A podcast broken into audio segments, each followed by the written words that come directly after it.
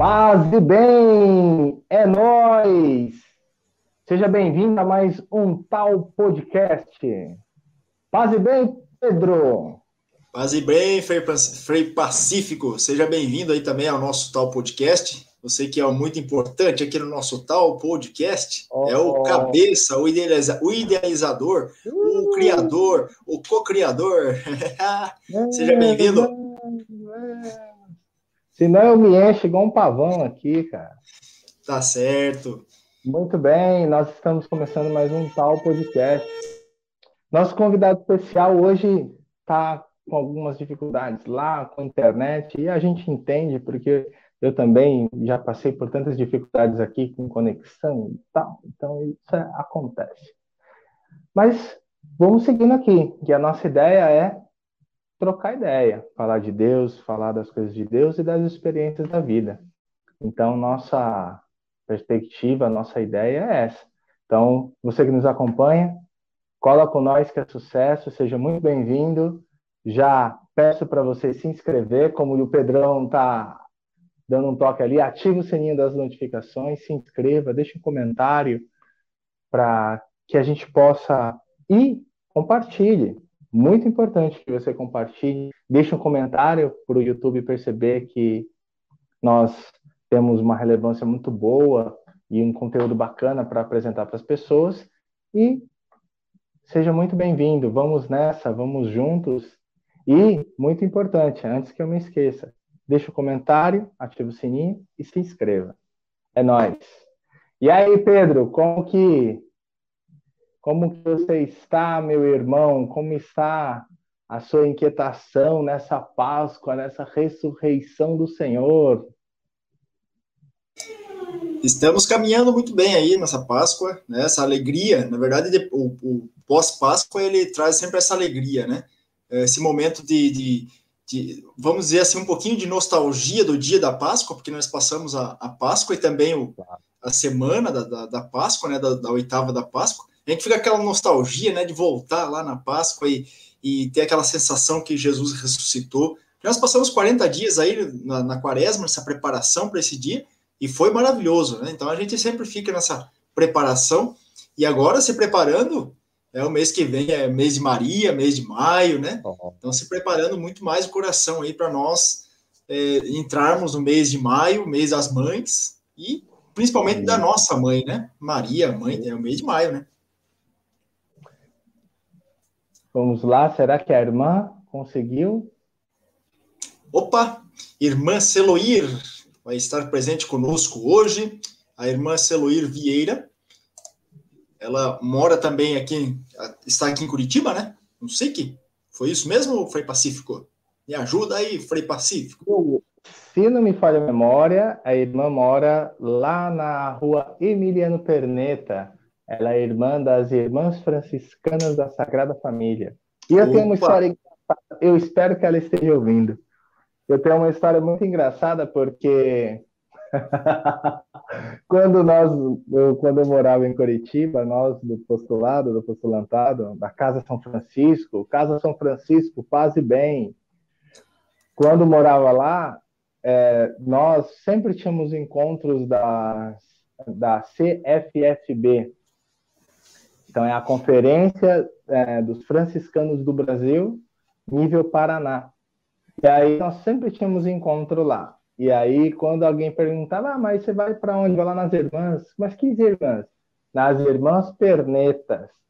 Mas não porque as irmãs eram pernetas, mas porque as irmãs moravam na rua Emiliano Perneta. E aí rolou essa brincadeira entre nós, né? Até o dia em que sem querer, eu sou o vacilão, sempre o vacilão da turma. Sem querer, eu. Deixou escapar. Falei do, falei do lado da irmã Celoeira. Falei, ah, a gente está aqui nas irmãs Perneta. Que história é essa de irmã Perneta? E pronto. Seja Aê! muito bem-vindo. Seja bem-vindo, Lele. Seja bem-vindo, Lala. Paz e bem para você que veio participar. participar. Paz e bem para você que veio participar. Aprendi com ela essa música ainda, hein? Olha, que maravilha. Seja bem-vindo, irmã Celoir, nosso meio, aqui no Tal Podcast. Veja aí seu, seu áudio, acho que tá, é só ligar o microfone ali que já, nós já escutamos.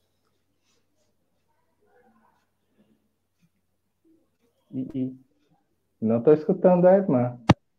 Vamos, vai. Eu Tudo acredito. Bem? Agora foi, não foi?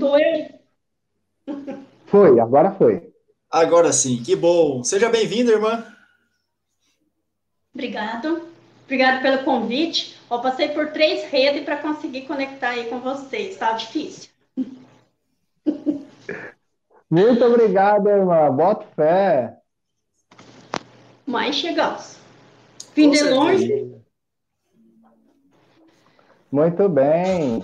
Irmã, se apresente um pouquinho. De onde a senhora é? De onde a senhora veio? Quais são as suas irmãs? O que, a senhora faz? Então, meninos do céu, como que a gente vai se apresentar, dizer como que a gente veio, de onde a gente veio, para onde a gente vai? É, primeiramente, boa noite a todos, paz bem. Obrigado pelo convite. Você falou que, não me, que eu não te conhecia, eu te conheço, sim.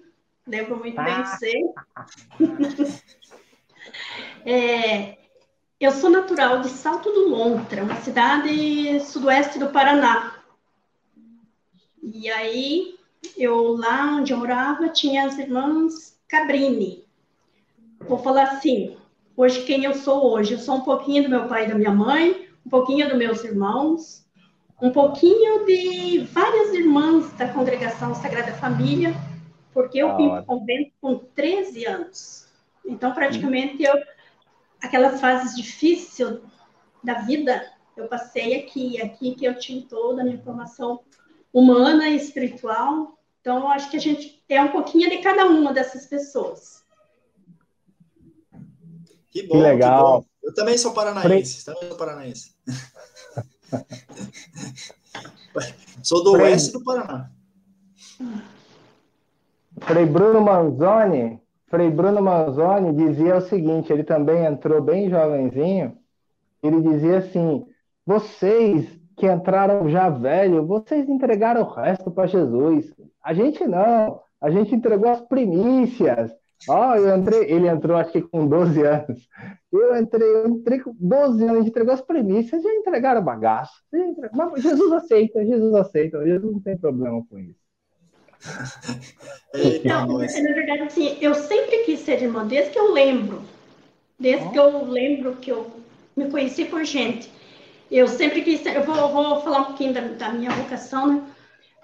E Fique à vontade, irmã. Até, eu até fugia da escola, ia na casa das irmãs. Lá estava tudo longe, quando eu era criança. E passou, né? Participava da catequese e tal mas hum, meu pai sentia, tinha, nós tínhamos dificuldade, não era uma família assim religiosa, achavam tudo muito bonito, mas para o filho dos outros, né, aquela história. É. É, aí a gente mudou para Quedas do Iguaçu. E meu pai, a gente veio de mudança na quarta-feira. Quinta, sexta, a gente ficou em casa. No sábado, à tarde, eu e o meu irmão fomos dar uma caminhada, conhecer a, a matriz da cidade dava umas quatro quadras da, da igreja matriz. E a gente subindo, assim, eu olhei para o lado e uma irmã molhando o jardim. Eu falei para o meu irmão: olha ali uma freira, vou lá perguntar como é que faz para ser freira. E ele ficou sentado assim no murinho, tinha uma muretinha baixinha na frente da, da casa. E eu fui lá, a irmã estava regando as roseiras. Perguntei para ela, mãe, como que faz para ser freira? E ela não me conhecia, porque ela era professora ali da escola, mas não me conhecia. Daí ela falou assim: ah, tem que gostar de rezar, gostar de trabalhar, de estudar. Ela, ah, eu gosto de tudo isso. Como é que eu faço para morar aqui? A irmã meio desconfiada, porque ela não me conhecia, falou, mas como, de onde? Quem que é seus pais? Então, nós chegamos na cidade esse, essa semana. Não somos. Temos, daí contei um pouquinho da história, né? Que nós íamos, meu pai veio trabalhar na Jacomete, que hoje é é, nem vou falar o nome da, da empresa que é hoje. É, falei, então tá, então eu vou, irmão, vou, vou ser freira aqui. Isso foi no sábado à tarde. Na terça-feira, eu cheguei com minhas coisas debaixo do braço. Caraca! E a irmã? Ficaram meio assustados, né? mas daí já tinha que ver. Minha... Eu não tinha nem transferência da, da escola, daí fomos, fomos atrás de transferência da escola. E eu fiquei no convento já. Não estou até hoje, porque daí depois a minha cunhada foi. E foi pai e a mãe? Você falou, tô indo. E o pai e a mãe ficou, e aí? Você falou hashtag vazei. Foi lá pro convento. Hashtag vai voltar, não vai ficar lá. Meus, meus irmãos, meus, minha cunhada. Não, não vai ficar, vai só passar uns dias lá e volta, não volta. Fiquei. Vamos fazer 25 anos de vida religiosa, mas fiquei muito tempo, de, de, porque eu estava na sexta série, sétima série. Aí fui ficando. Depois eu vim para Curitiba. Não vou, vou falar bem baixinho. Eu não gostava de estudar. Eu, eu não falei a verdade para irmã. Nunca gostei de estudar, sim, academicamente, né? Aí fiquei, vai, vai, vai. Quando eu estava terminando o ensino médio, que daí a gente, na congregação, a gente precisa ter, precisa ter o ensino médio para ir para o postulantado. No, no terceiro ano ali, eu não quis mais estudar. Fui e falei com a madre, não, não quero mais estudar, vou embora, quero, não quero mais estudar. Porque eu descobri, eu era muito fã de Santa Teresinha do Menino Jesus. Aí eu descobri a história do Carmelo, toda aquela história, e eu descobri que lá, imaginei, né, que lá não precisava estudar. Aí no, já fui conversar com a madre, falei que eu não queria mais ficar, não, queria ser camelita. Daí, ah, tudo bem, mas tem que, tem que fazer uma experiência, tem que fazer um discernimento. E, e me acompanhou, até, até falou com a mestra e tal, e, e a gente ficou, foi ficando. Só que daí eu decidi que eu não ia mais estudar. E ela permitiu eu ir para o postulantado, sem terminar o ensino médio. Aí eu fui, as outras já tinham terminado o magistério e eu faceira. Aí quando chegou uma altura, no mês de agosto, eu falei, não, eu não vou ficar, eu quero, quero ir para o Carmelo. E aí eu fui para o Carmelo. Aqui no, em Curitiba mesmo, no Guabirituba. Aí a irmã me levou lá, conversei. É, aí as irmãs falaram que a gente, eu tinha que fazer um discernimento, mas aí o discernimento eu tinha que que me afastar da Sagrada Família para poder fazer bem o discernimento, né? Aí eu me afastei. Fui morar com meu irmão aqui em Joinville para fazer esse acompanhamento, fiquei mais perto também. Mas não fiquei muito tempo. De agosto, daí em, em dezembro eu vim para Curitiba conversar com as irmãs de novo. Inclusive foi o Dom Gregório de Joinville, que era o arcebispo antes do Dom Orlando Brandes, que me uhum. encaminhou para o Carmelo, tudo certinho. E eu vim, já como postulante. Entrei para o Carmelo. Fiquei no Carmelo. Primeira semana estava tudo maravilhoso. Santa Terezinha, Santa Terezinha. E tinha que estudar. Inclusive, tinha que estudar latim, porque tem todo, né? Não era como eu pensava, nem, mas assim, não, vou continuar a ser carmelita. Na segunda semana que eu estava no Carmelo, me deu pneumonia. Aí pensei, vou morrer. Fui até para o hospital, me levaram ao hospital Nossa Senhora das Graças, e fiz todo aquele acompanhamento. Depois, quando eu voltei, eu falei, não, não posso morrer tão cedo. Eu não tinha nem 24 anos, ia ser antes que Santa Terezinha. Aí voltei para casa. Não, vou voltar para casa. Aí meu irmão veio me buscar de novo, me levou para casa dele em Joinville. Daí eu resolvi, porque eu sempre quis ser missionária. A minha, a minha vocação, desde pequena, eu queria ser missionária para ir para a África. E nessa época, da, nessa altura da, da história, eu já sabia que a nossa congregação não tinha casa na África, não tinha comunidade na África. E eu já estava assim, bom, para lá eu não vou, então você carmelita. Aí eu fui para Joinville e fiquei lá em Joinville três anos. Aí eu voltei a estudar, tudo certinho. Fiquei na Arca da Aliança, que é uma comunidade da renovação carismática, bem, hum. Bem diferente, né, do louvor e tal, do, do, do Carmelo carisma, né? inovação. Tipo assim, eu busquei, eu sabia que eu tinha vocação. Em nenhum momento eu duvidei que eu tinha vocação. Eu queria ser irmã, mas eu queria ser irmã quando eu soubesse mesmo qual, qual que era a atividade que eu ia fazer. Aí já estava assim naquela, naquela idade de ah, não sei se é isso mesmo, mas eu vinha para Curitiba quase todo mês, na, na, aqui na Sagrada Família, aqui na Emiliano Perneta. Aí um dia eu resolvi fazer vestibular, fiz vestibular para psicologia. Passei e feliz da vida, antes de contar para qualquer pessoa da minha família, eu mandei, não era fax, era aquele negócio que a gente mandava. E vem bem rápido, mas não era fax. É o BIP ou o telegrama? Telegrama, Do tempo de telegrama. Mandei um telegrama para a irmã Aquilina, que era minha mestra no aspirantado, né? Daí ela ficou feliz comigo, mas falou assim: Mas você já falou para a Mari Fabiola, que era madre provincial na época? Eu falei: Não, conta para ela. Aí ela contou para a Mari Fabiola e a Mari Fabiola me ligou. Isso já era julho, entrada de agosto. Ela me ligou e falou assim: Mas que bom que você passou, mas você desistiu, então você não vai ser mais irmã? Eu falei: Não, vou ser irmã, eu vou terminar o curso, daí eu volto. Ela falou: Ah, ela foi bem direta assim: Ah, mas não volta. Você vai fazer o curso cinco anos, aí você não volta. Falei: Sabe que é mesmo? Então vou voltar. E aí ela falou: Então venha na semana que vem, que daí eu te levo lá na tua comunidade. Muito rápido, muito rápido. Caraca! Tô voltando pro convento. Semana que vem vou pro convento. Daí já acertamos tudo com ela.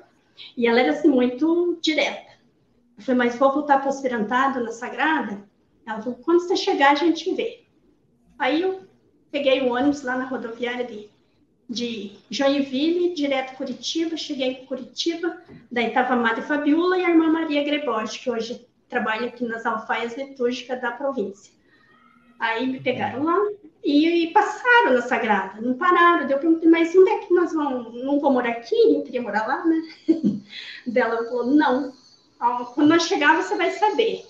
Me levou direto para o consulantado. Aí, entrei no consulantado, fez noviciado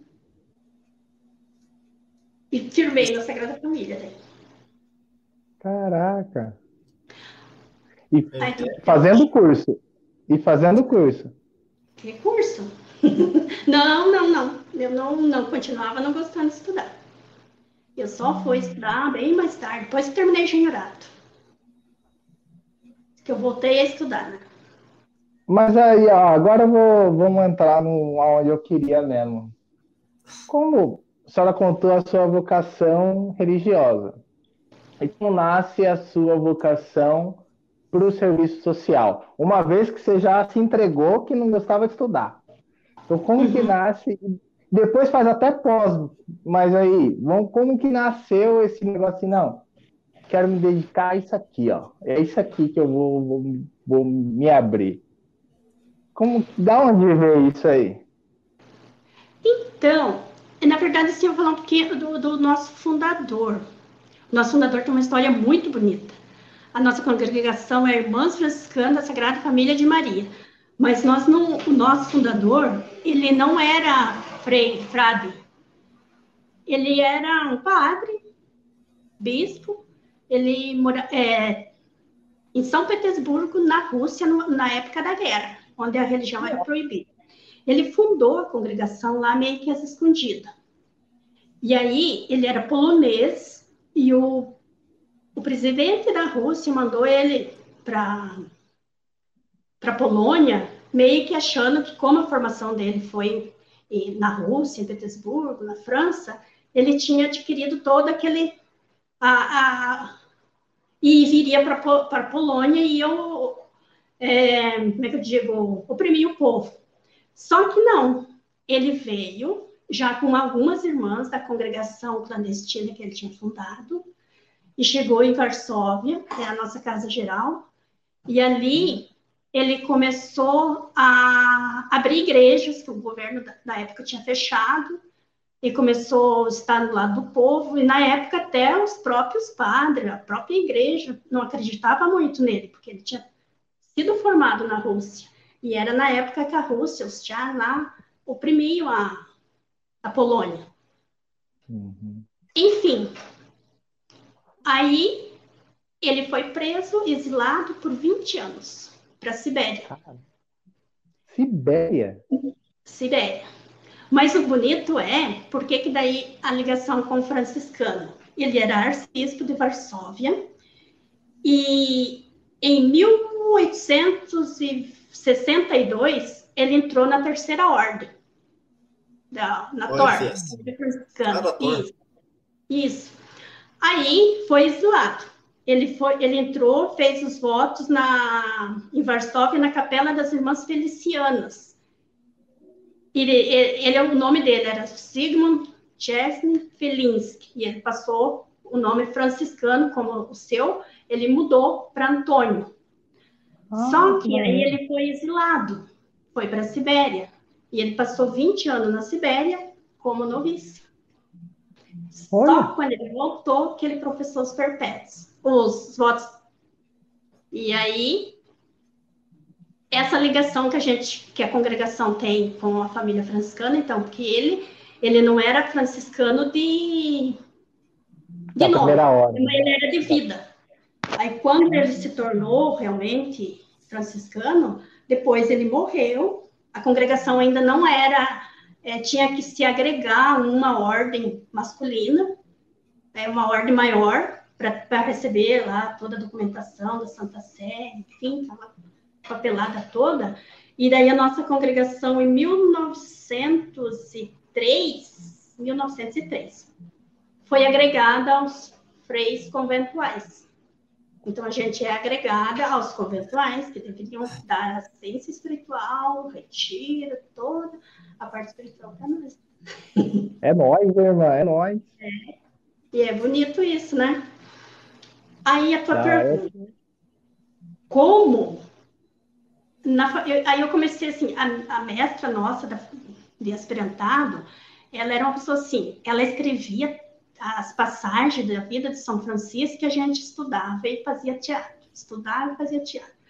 Quase ah, todo mês a gente tinha uma apresentação de São Francisco e Santa Clara, e a nossa formação inicial foi muito forte franciscana, né? Então, assim, daí eu ficava bem. É, porque eu queria era trabalhar com as pessoas que a gente necessitava. E aí, por alguns motivos da vida, eu, quando eu fiz os votos os primeiros votos, eu fiquei trabalhando na província, aqui na Emiliano Perneta mesmo. Aí fiquei dois anos na contabilidade, que é número, que eu adoro, números. Aí, no, no, no, quase no final do, do segundo ano, ah, eu comecei a juntar, assim, coisa, daí a irmã que trabalhava comigo falou assim, o que você está fazendo? Eu falei, ah, eu tô, o ano que vem eu vou, pra, vou trabalhar no asilo, porque a minha paixão sempre foi idoso. É, e ela deu risada, ela não, imaginava assim. E no, no, no, ano seguinte, a madre me transferiu para o asilo, Castro. E eu fui para Castro, fiquei três anos lá. Então lá eu comecei a perceber assim, que, que os idosos, muitas pessoas não tinham, eram, tinham direito, mas a gente levava no médico, ficava dia inteiro, tinha que trazer para Ponta Grossa, às vezes para Curitiba. É, era lá era, a maioria dos internos eram pessoas que tinham vindo trabalhar na cidade como diarista, como a cidade dos tropeiros ali. Então, vinham de outras cidades, acabavam ficando ali, depois não tinham família e acabavam vindo, ficavam doentes, idosos e Brasil. Daí começou a me despertar, mas tem que existir alguma coisa que a gente possa trabalhar em função mais com mais com conhecimento nessa área, não só estar ali e fazer o que era possível, mas era possível fazer mais. A força de vontade é bom, né, né, irmã? A força de vontade é bom, mas se a gente uhum. aprender um pouquinho mais também do intelecto, também ajuda também, né? Exatamente. Uhum. Aí quando foi uma vez, a gente sabia aquelas historinhas, né? Tem uma historinha do Beija-Flor, ah, o beija-flor, ele ia lá no mar, aconteceu uma, um incêndio na floresta. Você conhece essa historinha? Ah, eu, Daí... eu sou velho, mas eu conheço. então, o beija-flor ia lá na, na, no rio, pegava um, um, uma bicadinha de água e vinha trazer para apagar o incêndio. Aí um dos animais lá da floresta perguntou, falou para ele: O que você está fazendo? Ah, estou tentando, estou fazendo a minha parte, né? Daí ok? Só que uma vez, não sei se eu sonhei, se alguém, me falou, se eu ouvia outra história, que, que um religioso, ele é o beija-flor. Só que um beija-flor, ele tem que fazer mais do que fazer só a sua parte. Porque ele pode ter conhecimento, ele deve ter conhecimento, ele tem uma espiritualidade e ele tem. Então, ele poderia fazer um pouco mais que ir lá na flore... no, no rio buscar uma gotinha d'água e trazer ali. Porque o beija-flor é aquele passarinho que ele para no ar, né? Dá ré, vai para frente, vai para o lado, vai para onde quiser. E para quanto tempo na, no ar. E que nós, religiosos, poderíamos ser como esse beija-flor, mas fazendo diferente chamando o, aquele o elefante para vir ajudar a derrubar uma árvore, o tatu para fazer um buraco ali para apagar, tirar o, o mato para o fogo não passar. E, e, aí eu comecei a pensar assim, na verdade, sim, o religioso, nós franciscanos, não só o religioso, mas nós todos, ah, quem tem esse o dom para doar a vida, você tem que fazer mais. E tem que fazer com conhecimento, né, também. Precisa saber. Aí, ok. Nisso, a madre me trans... eu estava pensando em algum curso, a madre me transferiu para Barbacena. Barbacena. Barbacena. Aí lá eu fiquei um ano e meio trabalhando com crianças e adolescentes no projeto social nosso, que era tinha um, em torno de 300 crianças. Dos Depois idosos, os adolescentes. Exatamente. Aí ela me chamou de volta para Curitiba e eu vim trabalhar na formação inicial, como aspirante. E aí, quando eu cheguei para Curitiba trabalhar com as aspirantes, eu já vim decidido que eu queria fazer o curso de serviço social, porque daí lá em Barbacena eu conheci o trabalho que as irmãs assistentes social da congregação faziam. E eu falei, é isso que eu quero fazer. Só que como eu não gostava de estudar muito, eu, eu tive que me esforçar muito, porque não era, não foi fácil não. Mas eu decidi que ia fazer. Aí eu fiz. Quando eu estava já no segundo, terceiro ano, eu conheci, eu precisava fazer estágio. E aí eu fui procurar um lugar para fazer estágio, que a PUC oferece vários campos, né? Guaraqueçaba, não sei aonde, não sei aonde, hospital. E só que eu não gostei, não queria fazer nenhum daqueles. Daí eu fui no Bom Jesus e pedi para o Frei que eu queria fazer estágio ali. Daí ele falou, ó, no Cefras, que é um serviço franciscano. Aí eu fui conhecer os trabalhos do Cefra ali. Também não me, não, não me enquadrei muito, porque eu queria idoso, queria trabalhar com idoso. Aí eu, eu, eu conversei com o Frei e falei para ele que existia um programa em Curitiba chamado Vale do Vovó mas que tinha muitos idosos na fila, tinha mais de 90 na época, esperando, aí ia ter que morrer alguém ou mudar para entrar. Aí eu contei para o Frei, expliquei para ele, ele falou, então vai ver se você consegue fazer. Daí fomos lá no, no CRAS, o Denis, que, é, que era frade também, que hoje ele não está mais na, na ordem, mas continua aí. Fomos lá no CRAS, conversamos, e eles cederam a lista com os endereços, e eu comecei a visitar. Visitei como estagiária, né? a pé por essa cidade de Curitiba aí. E aí a gente montou um grupo de terceira idade ali no que fez parte do Cefas, né? Fazer artesanato, daí o Frei dava cesta básica. E eu era estagiária ali. Só que daí veio a minha supervisora de estágio da CUP, chegou ali e falou: Quem é essa supervisora? Daí era que meio que eu, né? Porque eu tinha montado o grupo, tal, certo? Aí ela falou, não, pode, não vai dar certo, você vai ter que ir para o estágio que tenha supervisão.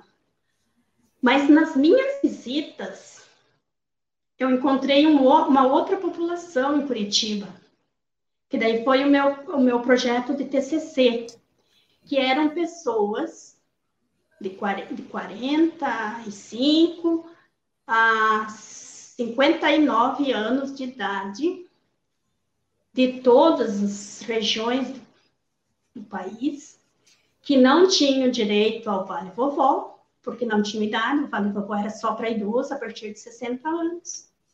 E essa população não tinha família em Curitiba, não tinha casa, é, não tinha emprego e não tinha benefício nenhum do governo. Então, assim, ó, é a, é a população que hoje eu me enquadro, a idade, né? Que não tem política pública nenhuma que cuide delas. E aí a gente montou um outro projeto. E aí eu fui, conversei com a, com a madre da época, e a gente começou um trabalho, um projeto social ali na Emiliano Perneta, dessas senhoras que ficavam na rua, entregando panfleto, vendendo bala.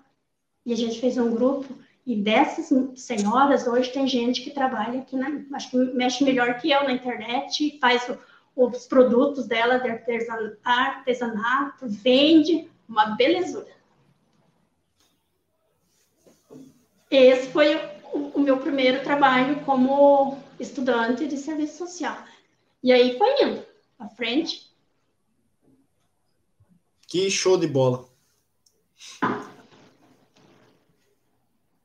E, e, a senhora encontrou alguma situação, alguma situação assim, de experiência da vida mesmo, de encontrar uma situação e falar assim, meu Deus do céu, como essa, né, de, de que, que nasceu o projeto. Mas alguma situação que você falou assim, cara, eu já estudei, mas isso aqui eu não estou dando conta. Como que eu vou fazer para poder, uma, sei lá, ajudar esse povo aqui? Você encontrou alguma situação que fala assim, meu Deus do céu, vou precisar de mais ajuda porque esse aqui não vai dar pé para mim não. Então, assim, quando a gente faz parte de uma organização, né, no caso, de uma congregação, de um instituto, a gente faz, mas na verdade, assim, o nosso fundador, ele tinha muita confiança na divina providência. Então, assim, e, e o nosso trabalho também, sim, a gente na formação sempre aprendeu e, e até hoje é, a gente tem muito uma, eu pessoalmente tenho muita convicção que se for a vontade de Deus, vai dar um jeito. E eu sempre falo assim, porque eu não conhecia muito o nosso fundador, porque é, era muito. O material que a gente tinha era tudo em polonês, né? Agora que a gente, uns 10 anos para cá, que a gente teve mais acesso à em tradução. Mas uma coisa que ele sempre fez, né? Confiança na divina providência. E assim, quando eu não dou conta, não é eu que não estou dando conta. É que daí não é a vontade de Deus, né? Ou a gente tem também toda uma estrutura atrás, né? Tinha situação assim, tem muita situação. Teve uma situação, quando eu saí do Bom Jesus para ir para outro estágio, eu fui para o Cajuru, no, no, no clínico do, do Cajuru. E aí, uma vez, teve uma situação que tinha um menininho que tinha um problema na perna e ele era de Cascavel. Aí o ônibus traz de manhã e leva à tarde, embora. Só que esse menino ficou, tinha que fazer exames no outro dia, então ele não ia voltar para Cascavel. Aí, nesse caso, eles vão lá no serviço social, o serviço social encaminha para alguma pousada, algo do, do gênero. E a minha supervisora tinha saído da, da sala aquele dia e pediu para mim atender os. Estava no final assim do, do tempo. E aí chegou a mulher e falou, que contou a situação, e eu tinha outra assistente social, ela falou para mim, ó, tem um, um, caderno de endereços aí, é, você vai ter que mandar para o albergue. Eu falei, mas como é que eu vou mandar para o albergue? Quem é de Curitiba conhece os albergues ali, né? Da FAS.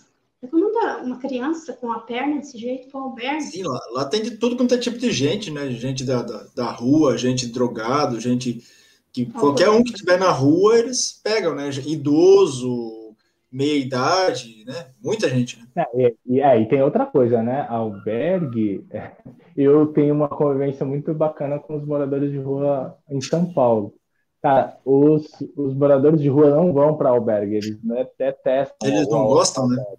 De jeito nenhum, porque eles é muito perigoso.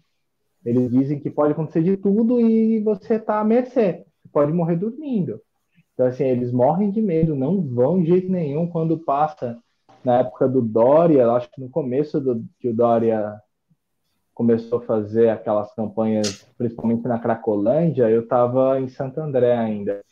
E eu lembro que, que vários moradores de rua que eu, conhe, que eu conhecia, que eu conversava, falavam, não, albergue eu não vou de jeito nenhum, eu vou, vou, vou para a estrada, mas para a rua, eles para albergue, eles morrem de medo. Eles, é, é um lugar assim.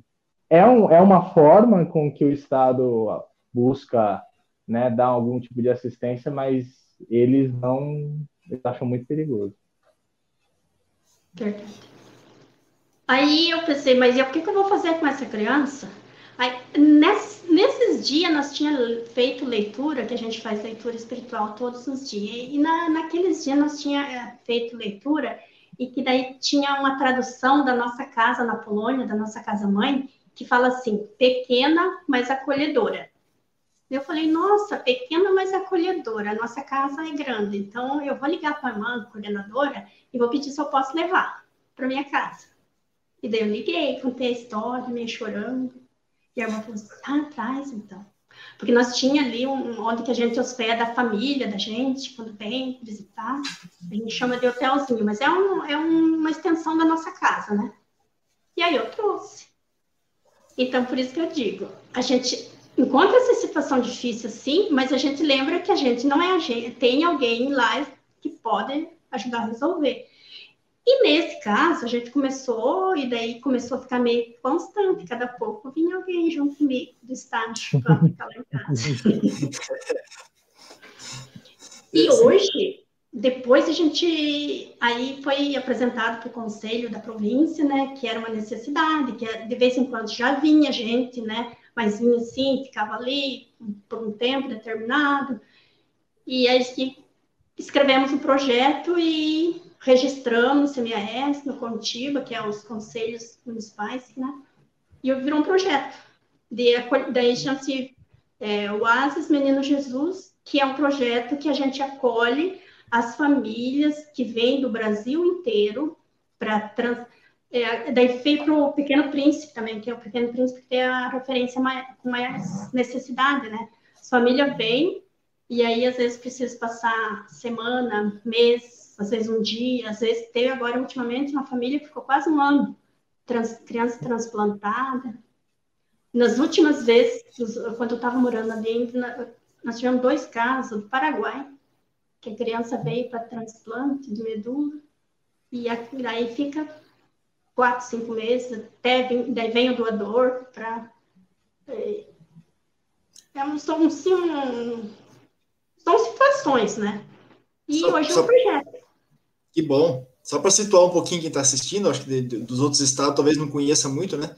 O, aqui em Curitiba nós, nós acolhemos o pessoal que vem do interior do Paraná, né? Que vem fazer tratamento nos hospitais aqui de Curitiba. E é isso que a irmã falou: muitos vêm e voltam no mesmo dia com o ônibus da prefeitura do seu município, mas alguns não têm, ou têm consulta durante a semana e já ficam aqui. E o hospital é, Cajuru é um dos onde o pessoal vem, né? E o Pequeno Príncipe é o hospital também de, de do câncer, né? Câncer infantil, tratamento de, de câncer, leucemia é, do, com as crianças, né? Então é um, é um, um hospital referência, é, tanto no Paraná, acho que quanto no Brasil também, né? Um pouquinho, só para situar um pouquinho o pessoal da, o que, que a irmã está falando, né? Beleza. Pô, que maneiro, cara. E aí, essa, o que eu acho mais interessante que a senhora falou tanto essa questão da, da divina providência que vai nos encaminhando a projetos, a coisas palpáveis.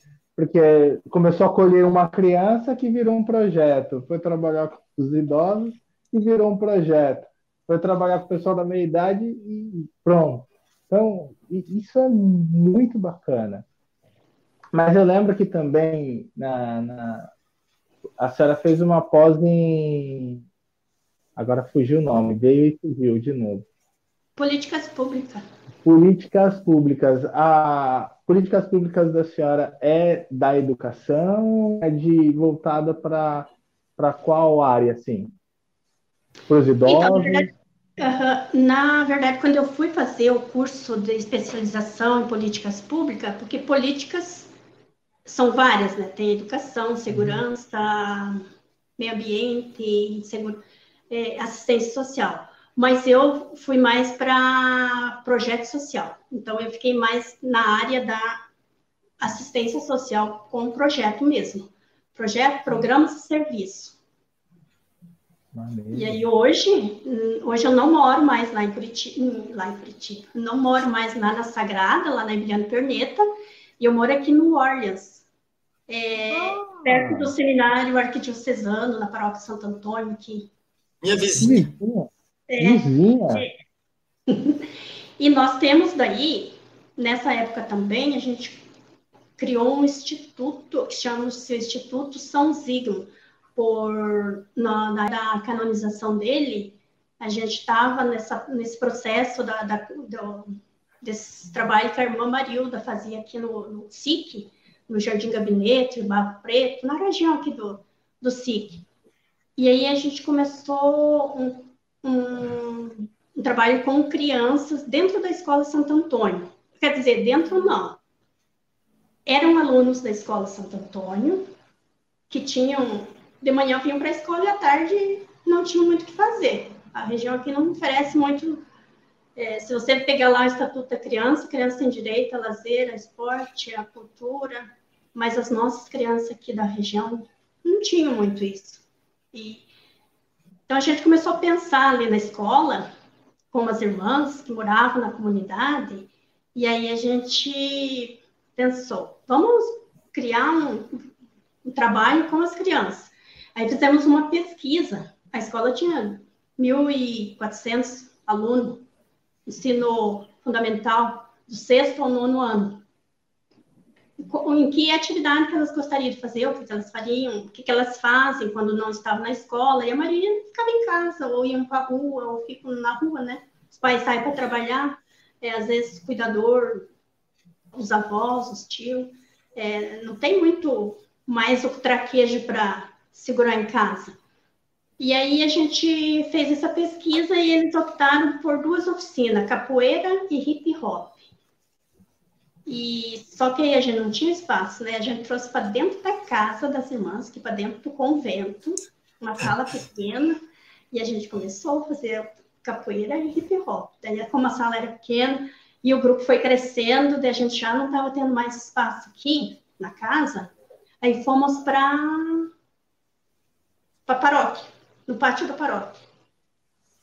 Como Curitiba é, uma, é um lugar meio complicado, né? Um dia chove, outro dia faz frio, daí um dia as crianças queriam água, outro dia queriam ir no banheiro, desde que começou a usar o escritório paroquial, aí, aí não foi dando muito certo, né? Sempre não estava dando certo. E fomos para a escola estadual, que é aqui do, que eram os mesmos alunos, né? Mas ali a escola também, daí tinha os professores, o espaço era já ocupado pelos professores de educação física. Nós estávamos meio, meio que procurando um lugar. Nós tínhamos uma casa ali onde a gente trabalhava com dependentes químicos, que eram os moradores de rua, que uhum. iam para o hospital São Julián e Patenberg, aqui em Curitiba. Daí, quando eles saíam do, do hospital, famílias não tinham mais família, a família tinha perdido contato é, nós tínhamos uma irmã, a irmã Marilda, que ela tinha sido madre, e ela começou a alugar casa e acolhia eles, e eles ficavam, né, dava apoio, daí... Ali tinha 45, aí depois a fase começou meio que pressionar nós, que nós ia ter que regularizar, ter que fazer, tinha que ter uma casa, tinha que ter equipe técnica, e a gente foi ficando, aí acabamos comprando um espaço, e reformando, construindo toda uma casa de moradia para quartos, tudo adaptado, a vigilância sanitária acompanhando. Aí, quando a gente terminou, estava praticamente terminado esse, esse, projeto ali, tudo, eles iam sair das casas alugadas e eu vim para uma casa própria. A gente teve alguns problemas daí, questão de segurança, né? Porque quem coordenava era, era a irmã Marilda ela tinha o dom, ela olhava para eles e eles, amém, pronto. Só que ela ficou, ficou doente, ficou com câncer, ela foi afastada. E como eu estava já assim meio nessa, nessa vida, nessa luta, eu não sei como que eu vim parar ali. Daí eu já, já fiquei meio que ajudando ali, ajudando, porque daí tinha as outras irmãs, tinha a irmã Sofia, que hoje é mestre noviciado, tinha a irmã Madalena, que é assistente, que é assistente social, que hoje é madre, daí estava todo mundo envolvido. Mas quando sobrou? Assim, não, não vamos então dar continuidade a esse, esse trabalho, porque está muito difícil. A própria fase mesmo orientou, né, que a gente corria risco. Foi na época que teve um problema lá na São Paulo, na mão. Mas nessa época, como a gente estava procurando espaço para nossas crianças e adolescentes, a gente foi para lá. Começamos a falar também.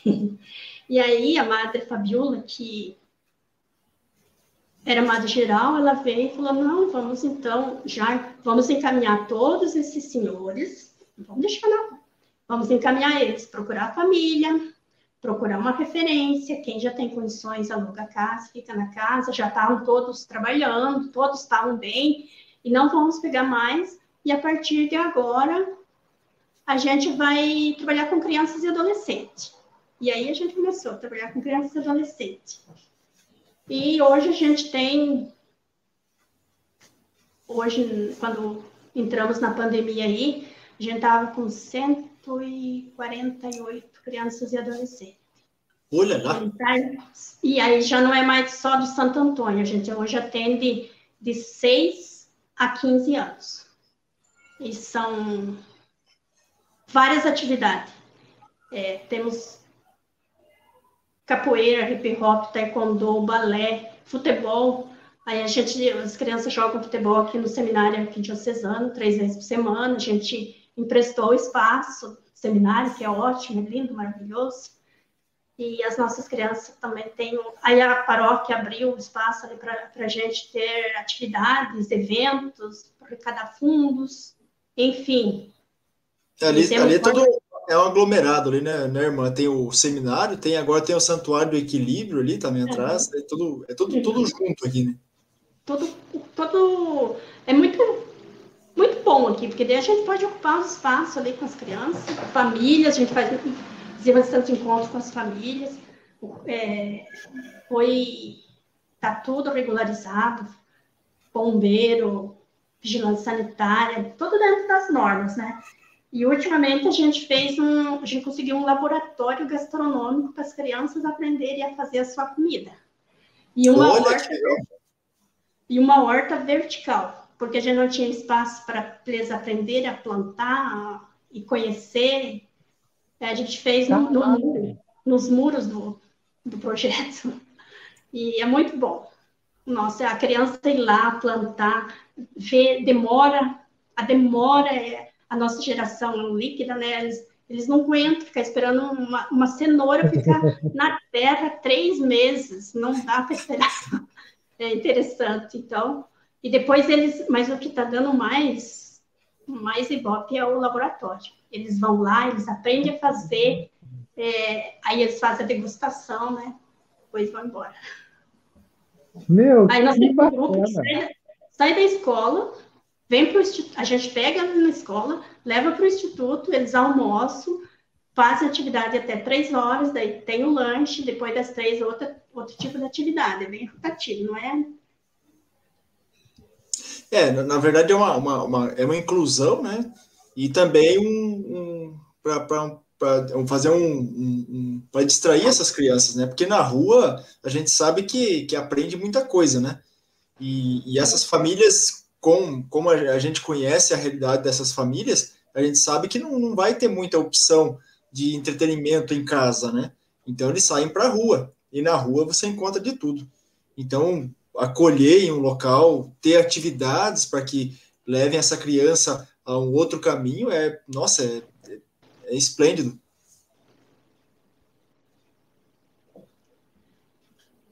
E aprendizado para a vida, né? E aprendizado para a vida, né? Ah, sim, assim, isso é o principal, né? Pô, ó, imagina aprender, graças a Deus eu tive isso em casa, mas assim, é, pô, aprender a cozinhar, aprender a se virar, sabe?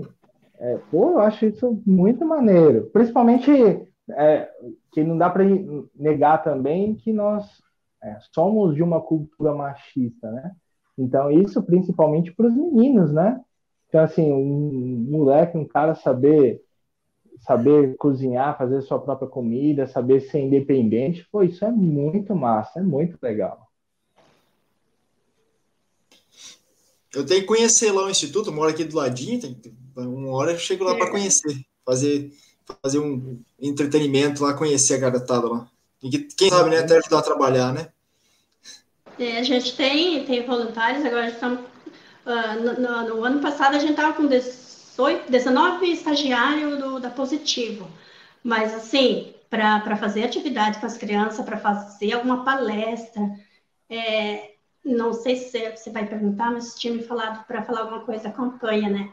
Dessa campanha, te confesso que a gente nem, por conta do isolamento, a gente não fez nada com as crianças. Mas no ano de 2019, a gente fez um trabalho muito interessante, porque ali nós temos crianças de todas as religiões, criança que também não tem religião, temos da, da mais crianças que são que têm família, que moram com os pais, mas são trabalhadores, saem cedo, não voltam só à noite, daí a criança vem para a escola, depois vai para o instituto, fica ali como tem aqueles que vêm sozinhos, vão sozinhos, e às vezes a gente chama pai, chama mãe, chama avô, e meio que não tem quem responda por eles. Mas no ano da, da campanha da fraternidade, 2019, a gente fez um trabalho muito bonito com eles.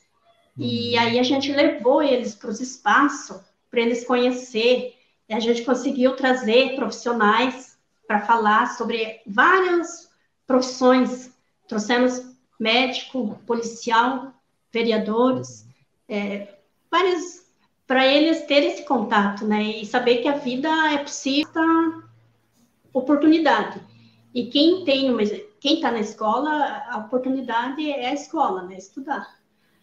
E a gente conseguiu levar eles até na, na Assembleia, eles tiveram um dia, uma tarde toda lá na Assembleia, tiveram na plenarinha, uma deputada veio, fez explicou o papel do deputado, o que, que faz um deputado, depois levou eles na Assembleia, onde estava tendo uma plenária. Foi muito interessante.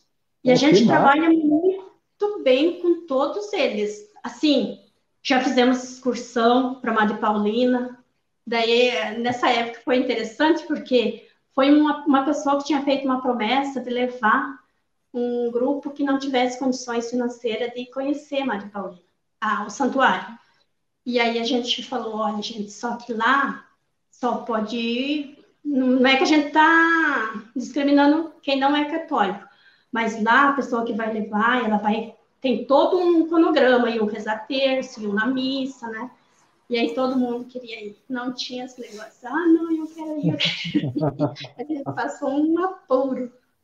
E também quando a gente faz os nossos eventos, Santo Antônio, própria festa do nosso fundador, é, as atividades franciscanas, todo mundo participa. A gente tem, sim, inclusive a gente fez apresentações com as crianças, e quem, quem é os primeiros a se disponibilizar é quem não, geralmente nem é católico. Ah, eu quero ir, eu quero fazer, eu quero apresentar. Não sei se não é do teu tempo, a vez que a gente fez uma apresentação no trido, com os pequenos, era meninos ali do Campo Comprido. Cara, eu pode, pode ter sido, porque eu não posso contar com a minha memória, mas pode, pode ser que tenha sido sim. Eu, porque eu tava, eu morei em Curitiba de 2011 a 2013. Não pode, não é muito difícil que tenha sido, não. Eu sou, sou mais antigo, isso, mais 2002. É, aí o Pedro é mais velho, né? Eu já era franciscana. Mas, é, Mas não estava eu... aqui. Agora uma pergunta. Das crianças, por exemplo, do, do início do projeto e ao projeto agora, né? Já tem dessas crianças que cresceram e hoje são voluntários, que ajudam, que, que estão junto, que acompanham, ou ainda o projeto ainda não, já, acredito que já, né? Que já tem crianças que do início do projeto que hoje já são adultos e tal. Já, já somos avó, tem, tem, tem criança que, quando a gente começou ali, tinha criança de 16 anos, já era um adolescente, né? Então, tem crianças que, daqueles que hoje já estão na faculdade, tem outros que têm alguma profissão, que já se prontificaram para ser voluntário. É, tem alguns que, que vêm ajudar quando tem eventos e sempre estão por ali ajudando, outros que vêm só matar saudade. Como temos também a, uma das primeiras que fez, é, entrou no projeto, que fez aqui em casa ainda, hoje é, é funcionária. E olha, boa menina, boa funcionária. Ah, que legal, cara. Colaboradora de mão cheia. E hoje a gente sim tem muitas, tem muitas coisas que mudou. Muito. Até a questão da violência ali do, da, da região, né? Porque nós temos ali, tem três comunidades ali é, uhum. que estão meio rivais, né? E a gente tem todos eles ali dentro do Instituto. Então, teve um fato uma vez que a gente fez uma festa junina aqui na Paróquia Santo Antônio, no, no auditório. E aí a, a, a paróquia cede o espaço para nós, não cobra aluguel, nada, mas a gente tem que contratar segurança. Além dos que já tem na paróquia, a gente tem que contratar mais segurança, conforme o número de pessoas, mais uhum. segurança. E aí mandar ofício para a polícia, aquela coisa toda, né? De segurança mesmo. E aí a gente fez o ofício, né? E quando a gente foi falar com a, entregar lá para, acho que era o terceiro batalhão, né? Daí eles falaram, o policial falou, não, vocês não vão fazer um evento à noite com crianças, trazendo três, quatro comunidades que, que são rivais. Vocês estão fora da casinha. Fora da casinha. Não é, não é viável, não é aconselhável, não, não dá. Daí nós, não, mas já está tudo pronto, a gente já comprou até nosso pastel, já ensaiamos todas as crianças, mas gente, não, mas Deus cuida, nós não estamos fazendo isso em nosso nome, é de, é de Deus, mas depois me deu medo, né, mas fizemos.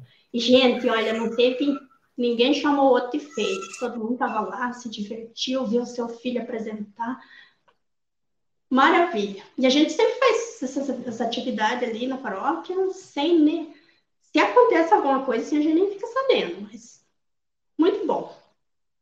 mas daí ali tem São Francisco, Santo Antônio, São Zigmo, é Nossa Senhora do Equilíbrio, é uma gentarada aí de cuidar. É, ali tem, tem, ali é um montuado de santo ali, ali em volta. São José ali do Aí tem santo. Que bacana, irmã. Que da hora. Poxa, fiquei feliz. Agora, irmã, nós vamos fazer o nosso dois momentos. O momento das perguntas, então aqueles aí que estão nos acompanhando, se quiser mandar sua pergunta para a irmã Celoir, teologia, filosofia, astrologia, astronomia, a irmã tudo. Eu já tenho uma aqui já. Eu só respondo por gastronomia. Pode mandar que vai dar certo. E mande também o seu Paz e Bem, que a irmã tá. Nós vamos também no nosso Paz e Bem aí aos que nos acompanham aí. Eu fiquei sabendo que a irmã também é famosa aí também em outras cidades aí, então eu acho que tem gente assistindo de outros lugares aí. Vamos ver eu então. Tenho, tenho certeza, bota fé. Eu, eu, tenho uma curiosidade. Eu, eu tava vendo manda, já, manda sua pergunta já, Pedro. Eu, eu tenho uma, é, na verdade não é uma pergunta, é uma curiosidade, né? Eu vi ali nos comentários que apareceu outra pessoa escrito Mada. Outra o quê? Mada Celoir. Aí tem outra Mada lá que está mandando. O que, que significa Mada? É, é o e-mail. É, nós criamos um e-mail para o Instituto. E daí ah. leva o nome dela e o meu. madaceloir.gmail.com Ah, tá gente, certo. Para a gente encaminhar documentos e receber uh, documentos. Então, esse e-mail é, é comunitário. Eu achei que era Amada, que as crianças chamavam de Amada Irmã Celoir. Né? que bom, que bom. Uma, uma alegria imensa ter aqui conosco. Né? Nós temos muitas pessoas online aí. Ó, entrou a primeira catequista aqui da, da paróquia São João Batista, aqui, vizinha, né? A Inês Fernandes. Olá, meninos, né? Que antes estava só nós dois aqui. Mas ela continua assistindo aí também. Geralmente ela assiste até o final. Rafael Souza é o, o, um vocacionado aí do Frei Pacífico aí, né? Boa noite, Frei Pacífico, Pedro, irmã Celuir, paz e bem. Tudo bem com vocês? Estamos bem, sim, Rafael. Paz e bem. Paz e bem. Walter Donizete, Frei Pacífico, paz e bem, saudades e um grande abraço. Esse é, é, é seu aí, Frei Pacífico. Walter. Não, não conto com a minha memória. Paz e bem, é nós. Frei Antônio, eu não conheço, Frei Antônio Felipe de Oliveira Zago. paz e bem irmã Celoir, Frei Pacífico e Pedro. O Frei Antônio, inclusive, está morando aqui em Curitiba agora, também, né, na Casa São Francisco, aqui no Campo Comprido. Frei Nestor Marim, boa noite. Olha aí, ó, pessoas lá de Santo André, Santuário Senhor do Bonfim, Frei Nestor Marim.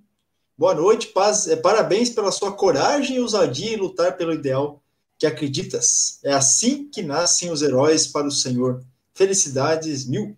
Olha aí, ah, esse é esse Frei Nestor Marim, reitor, pároco reitor do santuário Senhor do Bonfim, mas não o daqui da Bahia, o de Santo André. Isso, é de Santo André. Tem uma, tem uma réplica ali, né?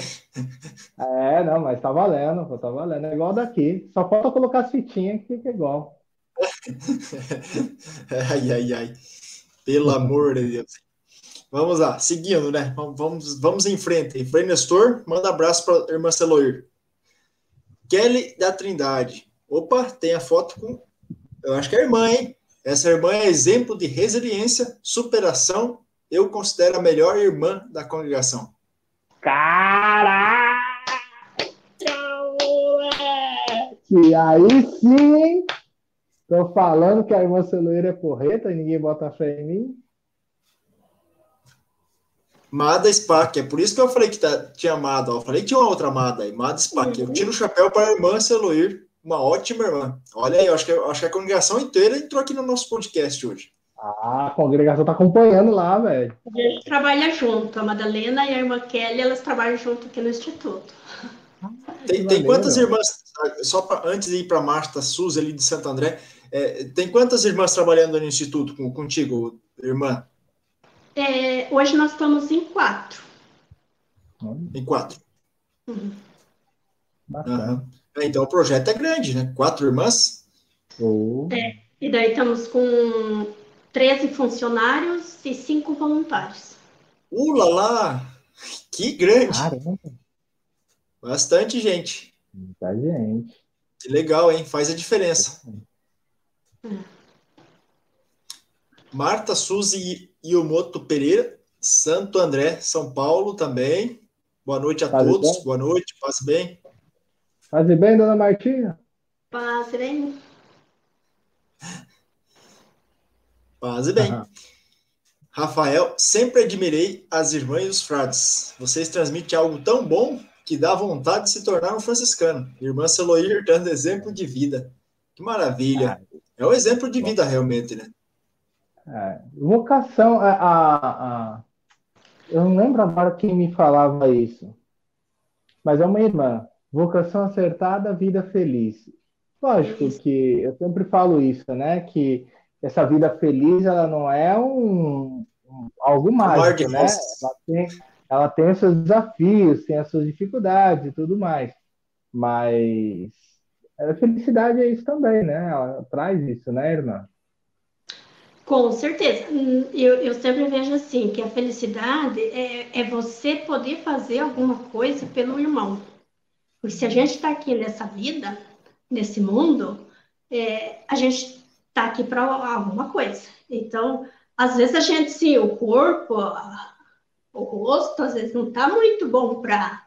Mas não é nosso, é como diz São Francisco, o burrinho tem que acompanhar e e o espírito tem que estar sempre alegre. E, e só uma coisa assim, ó, para você que está com vontade de ser franciscano, seja franciscano. Franciscano pode ser casado, pode ser solteiro, pode ser consagrado na vida religiosa. Nós temos os, o, o FS, temos a Jufra, tem, tem vários meios aí, ó, até agora a gente está tentando reunir toda a família franciscana do Paraná nós estamos vendo quanta beleza, quanta riqueza nas famílias. A, a, franciscanos, a gente, e quem passou pela, pelo convento franciscano, seja masculino, seja feminino, não deixa mais de ser franciscano. E quem não é, duvido quem não admira São Francisco de Assis e Santa Clara. Uma, alguma vez na vida vai, vai admirar. E olha, é muito fácil ser franciscano. Muito bom. Muito bom.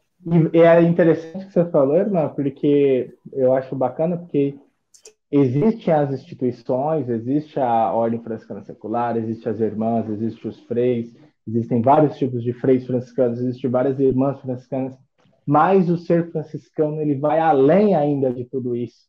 Ele tá, ele transcende ainda tudo isso. Então ele está além da instituição, ele está além. É isso que eu acho louco do ser franciscano é isso, porque a, a instituição é lógico que ajuda, é lógico que né, faz parte, mas ele não tá, o nosso carisma também não está preso a isso, né? Ele é, ele, é, como dizia Francisco, o claustro é o mundo, né? O convento é o mundo.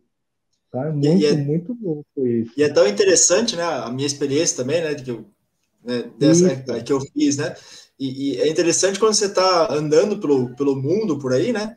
E encontra ou irmã ou algum algum ser, vamos dizer assim, franciscano, né? Ou irmã franciscana, não sei o que lá, ou é, alguém franciscano que falou de franciscano, ou falou faz, paz e bem, ou você lê paz e bem, você fala, nossa, tô em casa, né? Então você já se sente. Eu estava lá em Umuarama, fui, fui fazer um trabalho lá pro, no serviço, né? Fui lá para Umuarama e andando pela rua, falei, nossa, é um lugar que eu nunca fui e tal.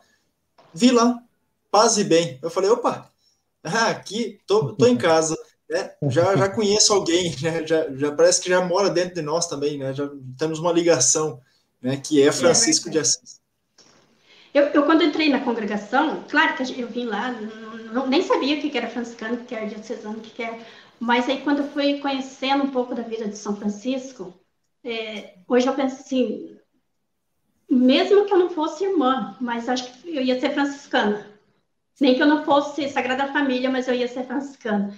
E eu comecei na, na família franciscana, assim, do, por gosto mesmo, porque a gente é ali na, na, em Curitiba, aqui em Curitiba a gente tem bastante encontros, nós tínhamos encontro de formação de todas as ordens, e OFS, e a Chufra, e depois que eu entrei na, na, na, na família franciscana, eu não consigo mais sair da família franciscana, da, da, da, sempre os presépios, os tridos, às vezes está chovendo, né? o trido é lá do outro lado da cidade, mas tem alguma coisa que leva a gente, porque depois da, da celebração, de, de, de, de, da convivência mesmo com os irmãos e as irmãs, depois tem aquele confraternização, que é tipo a... Comes bebes.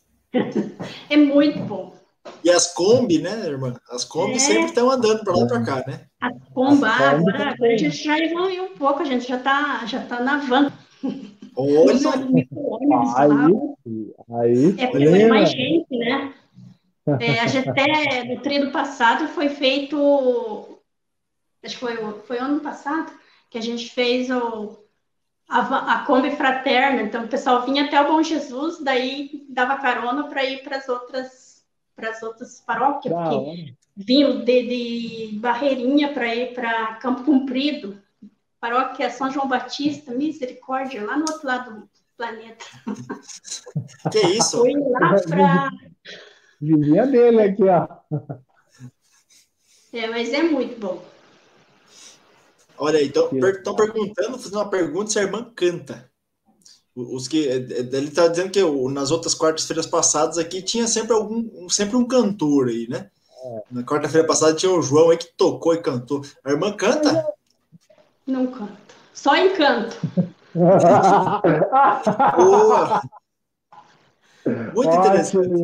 Ótimo. Não, eu não tenho voz. Eu cheguei a fazer curso de violão na minha época de formação. Né? A gente tocava nas missas, assim, quando. Mas depois eu não, não, não continuei. Mas o importante então, é que a gente conhece alguém que canta, né? Ele traz para o instituto e é. canta. Toca a musiquinha ah, aí. Não, eu... temos aula de violão, de música, temos é que, na verdade, assim, nós, como irmã, a gente, poucas atividades com as crianças a gente faz. A gente faz mais o acolhimento, o atendimento, porque tem o professor de capoeira, professor de taekwondo, professor de balé, professor, todos é, colaboradores, né? É a historinha do, do, do, do, do Beija-Flor, né? É, é pequenininho, mas traz todo mundo, né?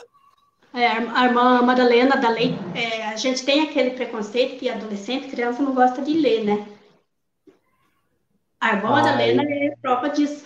As crianças leem e leem muito. Nós temos uma chamada sala, hum, chama-se, porque para não dar briga com a educação, a gente meio que chamou de literatura.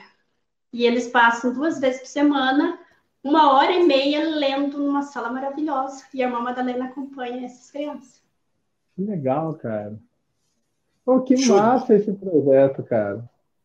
Preparação para a prova do, do, do, Bom Jesus, quando eles saem do ensino aqui do. do vários foram pro, lá para o Bom Jesus. A bolsa? Para entrar lá tem que fazer prova e tem que é, ir bem. É bolsa. E, é, e aí temos um menino agora, até que ele fez, fez um testemunho, que hoje ele está fazendo direito no, no, positivo, que ele fala assim que e ele não gostava de estudar, ele tinha uma preguiça e não gostava mesmo. Ia para a leitura querendo morrer, mas foi lá que ele aprendeu o gosto pela leitura e hoje ele está na faculdade de Direito. que maneiro, então, isso, cara. Maneiro. Isso é uma alegria para gente. É, e eu acho legal que vocês têm contato, né? Vocês mantêm contato, ainda mantêm contato com as crianças depois que saem do projeto. Eu acho isso muito sim, maneiro. Sim, sim. Ontem também uma experiência assim que uma criança pequena, que a irmã Kelly, ela trabalha com os pequenos. Aí a, a menina queria, porque queria ver a irmã, e teve que ligar para a irmã para ela conversar um pouquinho com a irmã, porque ela estava com saudade. Seis ah. aninhos. Ah, então, é, são coisas assim que não tem dinheiro que pague essas coisas pra gente, né? E é uma alegria ver que, que a gente faz a diferença na vida deles, né? Porque durante a pandemia a gente está a gente tá com uma equipe de psicólogos ligando para as casas, saber como é que tá, se precisa de ajuda. E a gente, como assistente social, também, se precisa de encaminhamento para o benefício, para a bolsa, ou para alguma medicação, essas coisas, estamos acompanhando no, direto, né? Aliás, nosso trabalho está dobrado. Eu imagino com a pandemia aí, né? Eu imagino que o trabalho de vocês deve estar tá fervendo. Isso aí. Que bom, que bom. Eu acho Vamos que encerramos as, as, perguntas. Tem mais fazer bem aí? Tem mais, tem mais fazer bem? Mais perguntas, será?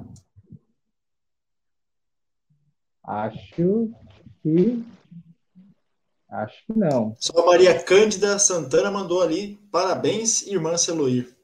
Foi a, a última mensagem que nos, nos tem chegado aí no, no tal podcast. Então, vamos agradecendo a Maria Cândida Santana. Acho que é conhecida da irmã Celoir. É, é, acho que é Palmeira. Olha aí, ó. Mas, irmã. Muito obrigado, irmã. Eu estou aqui a, admirado com os, com os, projetos. Eu sabia que você tinha uns tampos assim, mas eu não tinha ideia da grandeza da, da que era o, o, esquema, não. Nossa, eu tô. Queria que a senhora deixasse as últimas. Uma, uma motivação para nós, para que nós, hoje, nós como franciscanos, seja da primeira, da segunda, da terceira, seja de ordem nenhuma, nós que amamos São Francisco, que, que quer, queremos seguir Jesus Cristo a partir de São Francisco, uma mensagem que a senhora poderia nos deixar aí. Então, eu acho assim, como, como o Papa Francisco sempre fala, e como a, a campanha da fraternidade desse ano, né, fala um pouco do, dessa união que a gente precisa ter.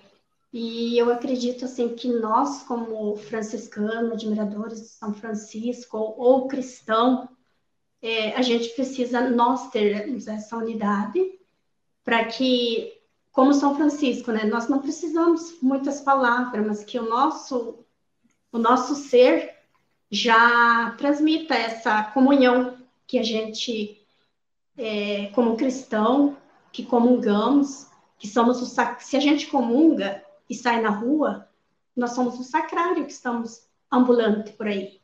Então, assim, que a gente tenha isso muito em mente, né? Principalmente agora, nesse tempo de pandemia e pós-pandemia, que a gente não sabe quanto que vai acabar, né?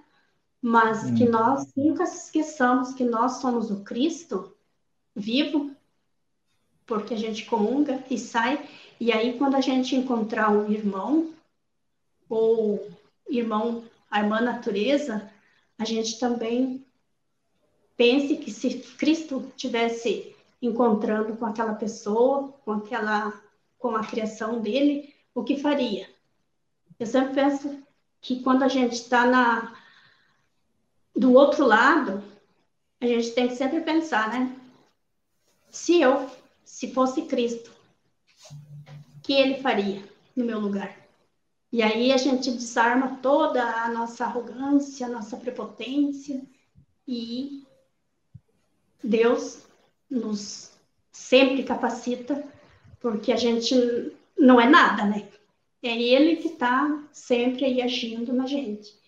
E a gente, eu acredito que a gente também seja esse, essa presença o físico de Jesus, de, de Deus aqui na Terra, porque eu, eu acho que eu falei para você, né, Frei Pacífico, nós aqui na nossa comunidade pegamos pande a, na pandemia, a gente, mês passado, nós sim, oito pegamos uhum. Covid. Foi, assim, uma coisa interessante. As irmãs de, de mais idade já tinham vacinado, já estavam com as duas doses da vacina e ainda assim pegaram. Sim, pegaram mais fraco, mas pegaram. E aí, quando a gente já estava quase estabilizado da, da, da Covid, eu peguei trombose. Inclusive, eu estou de. Como que fala? De repouso. Mas, assim, nada, nada vai abalar aquilo que Deus quer da gente, né? Então, estamos aqui, seguindo em frente. Já passamos pela Covid, já passamos pela trombose, e que agora vem a gripe. e que Deus é mais, e que a divina providência vai nos providenciar o que é para a gente fazer, né? E convidar aí toda a família franciscana, principalmente aí do Paraná, para a gente estar tá se reunindo mais. Agora ficou muito fácil, né? Esse negócio aqui que a gente está falando, agora não tem mais distância, né? Então. Verdade. Lá da Bahia, tá aí, ó. Até da Bahia. E obrigado pelo convite. E até tava achando falta, já tô seguindo vocês aí, acho que uns três, quatro. Eu tava achando, nossa, mas esses meninos não estão chamando as irmãs e as irmãs, cadê as irmãs? ah, a gente vai. Eu, eu falei assim, falei, não, tem que. Eu ia no mês passado, quando a senhora falou que estava com uma dificuldade do Covid e tal, eu falei, não, vou achar outra irmã. Aí eu parei, pensei, falei, não, vou esperar a irmã Celoeira. Aí depois a gente vai fazer os corre aí que já convidei ela, a irmã Celoíra, eu tô ligado que é firmeza. Mas que bom, irmã, que bom. Eu estou muito contente de ter dado certo nessa nossa conversa e que, com a graça de Deus, né, que nós consigamos realmente caminhar nesse projeto de seguimento a Jesus Cristo, se utilizando, assim como São Maximiliano coube, se utilizando dos meios de comunicação que nós temos hoje, das das coisas, das facilidades que nós temos hoje, mesmo em meio à pandemia, que nós consigamos levar Jesus Cristo também pelos meios de comunicação aí pelas internets, pelos podcasts, pelos vários mecanismos aí. E parabéns pela iniciativa de vocês, de vocês estarem aí fazendo esse bate-papo com pessoas diferentes e de outros lugares, e às vezes uma conversa, um, um desperta as vocações aí o pessoal, né, que para a vida religiosa, para a vida consagrada, leiga, a juventude franciscana, tem, tem muito trabalho para todo mundo. Trabalho nunca falta, né, irmã? É. e com certeza, tá é sempre bom a gente conhecer também histórias, né? Conhecer histórias da, de, de, pessoas que já têm uma experiência grande aí, que são batalhadoras, né, que estão na luta, vamos dizer assim, né, e nós trouxemos aí algumas pessoas, e a, e a irmã Celoir, o Frei Pacífico falou, ela vai ter que ser a primeira a iniciar a caminhada da, das irmãs aqui no nosso tal podcast, não pode ser outro, tem que ser a irmã Celoir, depois a gente pode convidar outras, outras irmãs ali. É, não, tem que, tem que abrir a, a porteira, tem que abrir força, pô poderosamente. Obrigado, irmã. Deus te abençoe muito. E também pedimos também a vossa bênção também aqui para nós, né? Isso, irmã, isso mesmo. Então, vamos pedir que, por intermédio de nossa mãe Aparecida, de nossa mãe Clara, Pai São Francisco e todos os nossos fundadores, Santa Isabel da Hungria, padroeira da OFS, e para que nós possamos ter essa união, essa comunhão entre nós, e assim nós possamos dar testemunho da, da vida do nosso Cristo e de Francisco Clara e nossos fundadores. Ave Maria, cheia de graça, o Senhor é convosco. Bendita sois vós entre as mulheres, bendito é o fruto do vosso ventre, Jesus. Santa Maria, Mãe de Deus, rogai por nós, pecadores, agora e na hora de nossa morte. Amém. São Francisco, Santa Clara, rogai por nós. E que o Senhor nos abençoe, nos proteja e nos livre de todo mal. Amém. Amém. Paz e bem. Paz e bem. Paz e bem. Paz e bem, irmã. Muito obrigado. Muito obrigado a todos que nos acompanharam aí. E não se esqueçam, se inscrevam, ative o sininho das notificações, deixe um comentário. Você, jovem garota que pensa em ser franciscana, pensa em ser irmã, Irmãs Franciscanas da Sagrada Família. Procura lá que você vai encontrar. Muito Até obrigado. Mais. Pedro, Até muito quarta... obrigado. É nóis. Até quarta-feira, a irmã já foi. Até quarta-feira que vem. Você nos acompanha aí. YouTube, Deezer, Spotify. Continue nos acompanhando. É nóis. Paz e bem. Até quarta-feira.